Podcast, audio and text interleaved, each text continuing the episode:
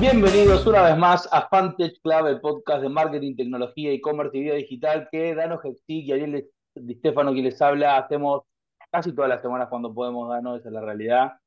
Eh, por viaje, por, por trabajo, por lo que sea, a veces se nos, se nos pasa alguna semanita, pero tenemos mucha información para compartirles, muchas cosas para pensar juntos y aprovechando también un viaje de Dano a México, vamos a hablar un poquito del ecosistema de allá. Así que gracias como siempre a todos los sponsors que nos siguen bancando eh, AWS, Chocorísimo, eh, Temple, todos los chicos que nos bancan porque les gusta lo que hacemos y a todos ustedes por compartir siempre el feedback.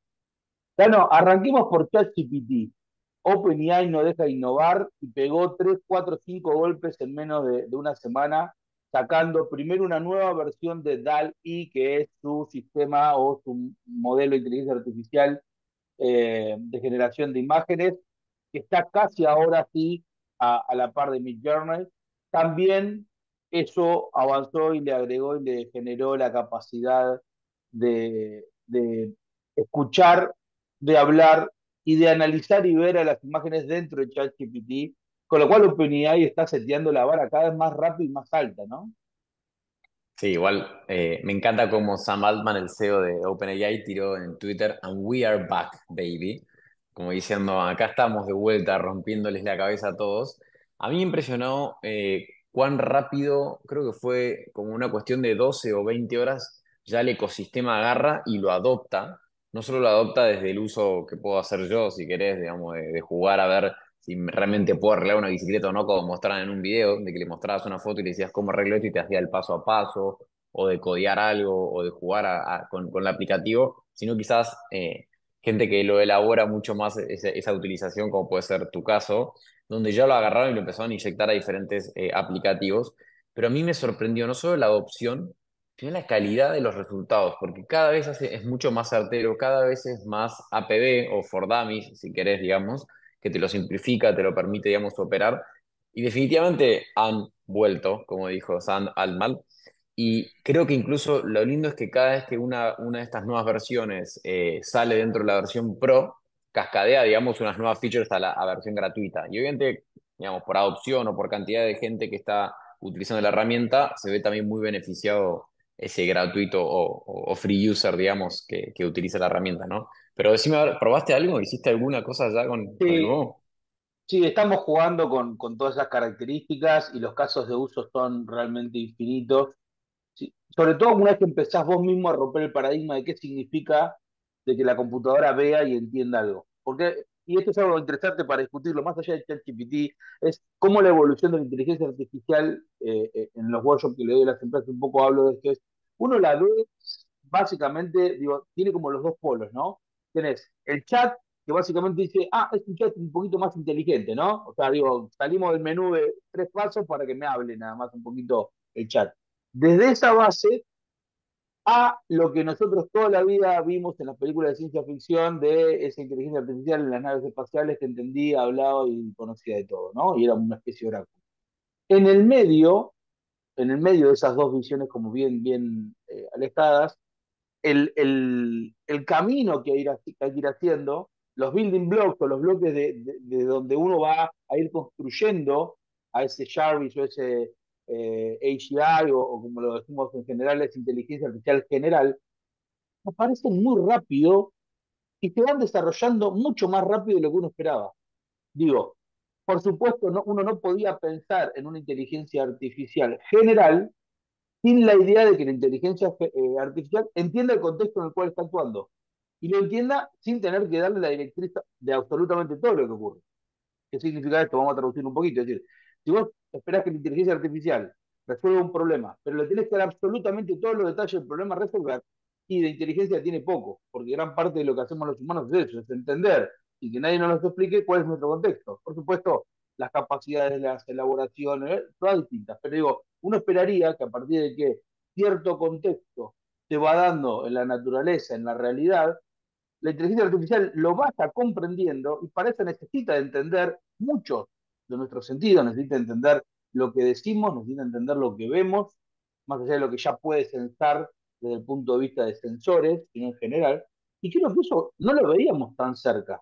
Es decir, yo no esperaba que a ver, con, con, Raúl Verano, con quien hemos estado hablando acá, amigo de, toda la vida y además con el quien tuvimos la suerte de desarrollar un, una startup de Computer Vision hace 10 años atrás con sus capacidades y, y todo el equipo, con Juan y con Payas, con todo. Digo, ya hace 10 años que nosotros habíamos logrado muchas cosas, pero estábamos tan lejos de usos generales.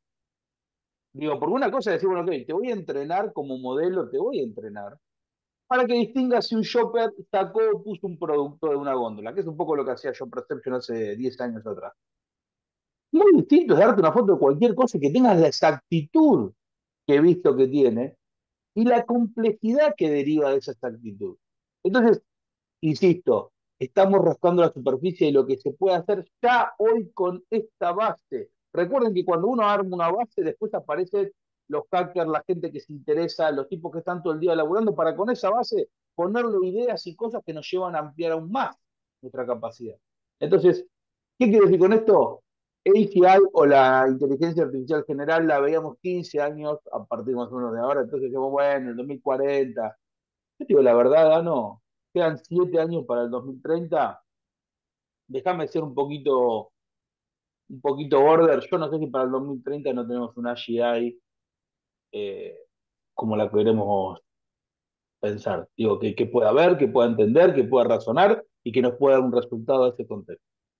Antes, para mí antes, porque Elon la necesita para poder aterrizar en, Marte con una autocomandada, eh, un, co un, cohete autocomandado que es un Tesla con autopilot y que claramente el robot que está construyendo del otro lado eh, Elon, que también es algo para hablar en algún momento que hoy no lo vamos a tocar, definitivamente yo creo que antes del 2030 vamos a tener ese AI que todos pensamos, ese Jarvis, si quieres que todos pensamos, pero, pero no solo por, porque hayan compañías grandes como siempre, ¿no? Como, como Amazon, como Google, como Facebook, como bueno, OpenAI, que estén metiéndose en este segmento y que estén invirtiendo lo que invierten, que normalmente es lo que genera también la innovación, sino que yo creo que el, el concepto de startups eh, AI first, digamos, que, que no que pongan AI en su pitch para valer más, ¿eh? sino estamos hablando de compañías que resuelven problemas a partir de la utilización de AI como base, hacen que, digamos, la compañía escale mucho más eficiente, primer punto. Segundo, pueda iterar y testar, testear diferentes cosas y por ende la equivocación no sea a partir de dinero, como antes tenía que ser a partir de dinero de, de venture capitals, sino también tenga que ser a partir de iteración genuina, montada en un aplicativo que es de alguien, que no te sale tanto plata, porque te sale un par de dólares, digamos, tener la versión más pro que puedas tener y correr los modelos arriba. Yo creo que eso es lo que nos va a terminar llevando a tener esta evolución a la cual todos buscamos. Después, obviamente, van a haber compras entre diferentes compañías y demás, pero creo que la evolución está mucho más cerca de lo que pensamos. A mí creo que me asustan más problemas de 2030 que tienen que ver con cosas como cambio climático y ese tipo de cosas, pero bueno, es otra, otra conversación más a futuro. Pero definitivamente. No, pero yo creo, perdóname, perdóname que te interrumpa, creo que ahí hay un tema para mezclar las dos. Yo creo que tendríamos que empezar a pensar en ese AGI con usos exclusivos, por lo menos al comienzo, enfocados en lo que vos decís pongámosle todo nuestro conocimiento, toda nuestra cabeza a ayudarnos no a una empresa, sino a toda la humanidad a resolver estos grandes desafíos.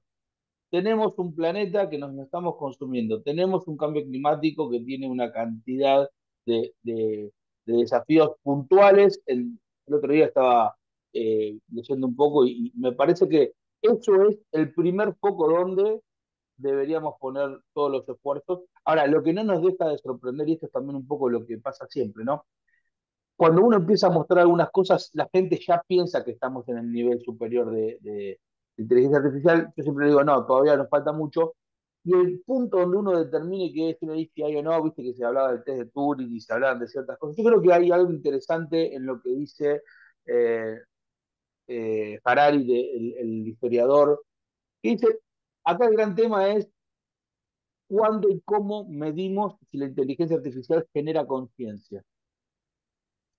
Porque está claro que la inteligencia lo tiene y la va a seguir evolucionando. El tema es si genera conciencia. Cuando digo conciencia es la capacidad de sentir felicidad, dolor, placer, angustia, ¿no? Es decir, conciencia es la conciencia no de uno mismo, sino la conciencia de estas cosas más profundas y todavía no hay mucho consenso en qué es y cómo medirlo y demás, pero ¿por qué? Porque sin eso la evolución solo del vector de inteligencia nos puede llevar a un, punto complejo. Pero no quiero dejar de destacar que mientras tanto hay otras empresas como Meta que desarrollan cosas que son increíbles. Hace poquito acaba de salir y contame qué te pareció este eh, encuentro en el mundo virtual del ex Friedman y, y Mark Zuckerberg en, ese eh, metaverso, que por lo menos yo lo que vi me, me, me fascinó, me pareció increíble, ¿no? Yo me quedé como, lo mejor sería, me quedé como Lex Friedman cuando hace la entrevista. El tipo creo que los primeros 20 minutos estuvo como tocándose la cara, revisando el metaverso qué era, qué no era. Mark Zuckerberg se mataba de risa porque lo veía el otro como diciéndole, en un momento le dice, me- lo que me pone un poco incómodo, me dice, pese a que hicimos jiu-jitsu juntos, como diciendo, tipo, pese a que estuve encima tuyo pegando tu pi- una ñapi, me dice, me, me sentía como muy cerca tuyo. Me dice, ah, no te preocupes, me dice, fíjate cómo haces para ir para atrás. Y hace para atrás y se diferencia, se distancia la calidad de la persona, la calidad de cómo lo leía, los tatuajes, las arrugas, la interacción, el pestaneo. No, no, no, o sea, realmente para mí fue creo que, digamos, un poco como Mark eh, y Meta mostrando, che, ¿se acuerdan que el metaverso hace un año nos gastaban porque eran unos emoticones así medio cuadrados y todos decían esto se, van- se la van a pegar? Y ahora estoy mostrando básicamente cómo en real time puedes tener una conversación. Y él hablaba también mucho que quizás nosotros, ahora basados en Argentina, lo hemos sufrido, sufrimos capaz dos corrientes migratorias en los últimos, si querés, 30 años, ¿no? Como el 2001 y la que más o menos sufrimos en primera pandemia o post-pandemia.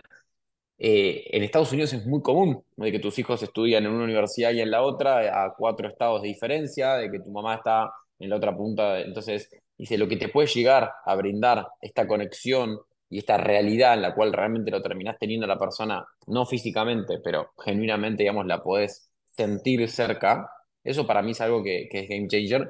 Y no lo quiero dejar de pegar con los anteojos, los que sacó Meta también con Ray-Ban, que esos anteojos primero ya habían sido como un rumor, del rumor se convirtió en algo genuino, y ahora es- eso es impresionante porque vos lo tenés, es como tener a ChatGPT, bueno, no es ChatGPT, no, es Llama, creo que tiene Meta, si mal no recuerdo, lo tenés directamente enchufado a, a los lentes, que de por sí los lentes son Ray-Ban, están buenísimos, 299 dólares, lo cual es un precio relativamente accesible, comparado con los Vision Pro, si querés, gadget gigante de Apple y demás, con lo cual, ojo con ese, ese tipo de productos accesibles bueno, dentro de lo que es este tipo de productos. Eh, a mí me encantó. Vas caminando por la calle, ves un monumento y le preguntas, ¿de dónde viene este monumento? Así, al aire, y te empieza a explicar todo en los lentes, con audio, con todo. No, no, es increíble. Para mí yo creo que Meta genuinamente esta semana dio que hablar con los dos productos que sacó. Y yo creo que también es parte de lo que nos va a empezar a permitir evolucionar de cara a la comunicación con otras personas. Acuérdate que habíamos hablado de la traducción real time que era algo que quizás recién estaban empezando a verse en un estudio de Stanford y demás. Ya ahora esto, las dos cosas terminan cascadeando de que puedas tener una interacción con alguien en China de negocios en persona, pero no, porque estás en el metaverso y que están hablando cada uno su idioma y los dos en real time están viviendo la experiencia como si fuese que están con un traductor en vivo cenando juntos una pieza de sushi. Sí, y, y vos sabés que eh, es una de las cosas más pedidas por los empresarios con las cuales y, dándole un poco este, este adelante de lo que se viene, todo el mundo dice, quiere esto ya. ¿Por qué? Porque eh, primero hay una gran incapacidad a la hora de hacer negocios si no manejas todos los lenguajes, ¿no? Y China es uno de los países más difíciles, además, para interactuar si no conoces el lenguaje. Pero me parece que Meta tiene muchos aciertos en línea por haber entendido dos cosas que a veces en el juego, para ganar el juego, tenés que perder algunas partidas, o como le gusta decir más a la gente que entiende los militares, para ganar la guerra tenés que dar algunas batallas por perdida. Y él, cuando pasó todo el, no sé si te lo acordás, cuando pasó toda esta cosa del metaverso, él dijo, ok, me callo la boca, sigo laburando, laburando, laburando, y hoy llega con esto. Pero por sobre todo, entendió que el consumidor final es el que drivea la adopción de la tecnología, que Apple tiene una gran ventaja por su marca y por un montón de cosas en ese camino, dijo que yo no puedo ser meta, tengo que ser meta más algo más. Entonces, Meta más ray no va a ser la última colaboración que veamos. No lo va a hacer. Porque dice, yo no tengo el coolness factor, yo tengo el technology factor. Ahora, no sé si yo me compraría, te voy a ser honesto, ¿eh? no sé si me compraría un anteojo Meta solamente por las capacidades de tecnología. Ahora, si me lo das además, si me lo das con el diseño un ray y la marca que además es una marca que conozco, y probablemente, y a un precio, como dijiste vos, súper lógico, probablemente sea un éxito. Probablemente no porque un, radio básico vale 150 dólares, con lo cual irte a 299 para tener todas esas capabilities tecnológicas, digo, no, no hay mucho que pensarlo, ¿no? y que no te da dolor de cuello. Dato no menor. Además, además. Entonces, hay, hay, me parece ahí en el fondo una cuestión cultural muy parecida a la que pasó con Microsoft cuando, eh, cuando Steve Ballmer dejó el, liderazgo. Eh, y, y, lo que pasó ahí fue que eh, el nuevo CEO de, Microsoft le dio primero un cambio cultural y después un cambio en la línea de productos, en orientación y en el foco. Bueno, acá pasa algo parecido. Creo que Mark entendió muy bien que él tenía que hacerse cargo de vuelta de que Facebook ya no era Facebook, ahora es Meta y Meta es otra cosa y la tengo que reinventar de vuelta, ¿no? Por suerte tenía un poquito de billetera, un poquito de tiempo y un poquito de capacidad y está jugando, me parece que hasta se está divirtiendo con esto también. ¿eh? Eh, yo siempre lo dije y lo sigo sosteniendo, a mí me parece uno de los grupos más inteligentes aunque más infravalorados, porque el producto a priori que, era Facebook era como un producto que todo el mundo lo ninguneaba, ¿no? Sin embargo, me parece que tiene el mismo nivel de brillantez que Elon o que, o que eh, Steve Jobs, eh, Mark Zuckerberg. Así que nada, me parece que tenemos ahí una, una cuestión importante. Pero no me quiero ir de este último episodio, nos quedan dos minutitos. Sí que me cuentes un poquito de tu viaje a México y cómo está el ecosistema allá, y estuviste en un par de, eventos, contame cómo te fue y qué, qué novedades nos traes desde allá. Tuvimos la suerte de organizar primero un evento con AWS en Ciudad de México, en las oficinas de ellos, acerca de finanzas en bebidas, súper interesante, vieron, la verdad, referentes increíbles, entre ellos, por ejemplo, Dani Sujo de McKinsey, que es uno de los partners número uno ahí del país, sabía más de finanzas en bebidas que yo, que vivo de eso, con lo cual me sorprendió gratamente esa conversación gente de VA, de InBev, no, realmente de compañías muy, muy buenas, súper interesante el evento. Y después participé dos días del Finovista, que es como el encuentro de fintech, banca y demás. Y una de las cosas que me sorprendió, primero uno siempre va y en esos eventos hay entusiasmo. Acá no había entusiasmo, había una pasión, un entusiasmo desorbitante, gente, todos gente que queriendo hacer cosas, todos muy enfocados en, en el futuro y en avanzar y en cambiar y en incluso los bancos, que normalmente son eh, subvalorados del lado de la innovación, y hay que sacarse la, muchas veces el sombrero, porque son los que más años duran y más rentabilidad generan, pero bueno, en México se los ha visto muy enfocados en el Open Finance, que es algo no menor de lo que está pasando a nivel mundial, y bancos grandes, ¿eh? estamos hablando tipo un Banorte, un Santander, mostrando evolución, mostrando inversión en startups, BBVA sacando Spark, que es una iniciativa muy interesante a nivel regional, para, pensada para startups, lo cual no es nada menor, que también a los chicos acá argentinos los conocemos y hay muy buena relación. Eh, pero realmente a mí lo que me llevo es como un país que está mirando para adelante, un ecosistema que está booming a full, porque los fondos están invirtiendo un montón de dinero, porque los startups están saliendo abajo de las piedras, es impresionante. Y un poco de envidia, no te voy a mentir, pero envidia sana, porque realmente fue una experiencia muy linda, estuve una semana y volví cargado de, de ideas y de gente. Excelente. Bueno, a todos ustedes nos escuchan, como siempre, agradecerles que nos pongan ahí en, el, en Spotify, en Apple Music y, y, en la web donde nos escucha la mayoría de la gente. Eh, y obviamente nos comprometemos a, durante lo que queda de este año, hacer esa bendita fiesta por los 100 episodios que va a terminar siendo lo de los 200, si seguimos así, eh, para que todos los que quieran puedan venir a, compartir con nosotros un rato, un rato lindo. Nos vemos la semana que viene, como siempre, nos, encuentran en hola arroba Club y en fantageclub.com. Nos vemos mañana.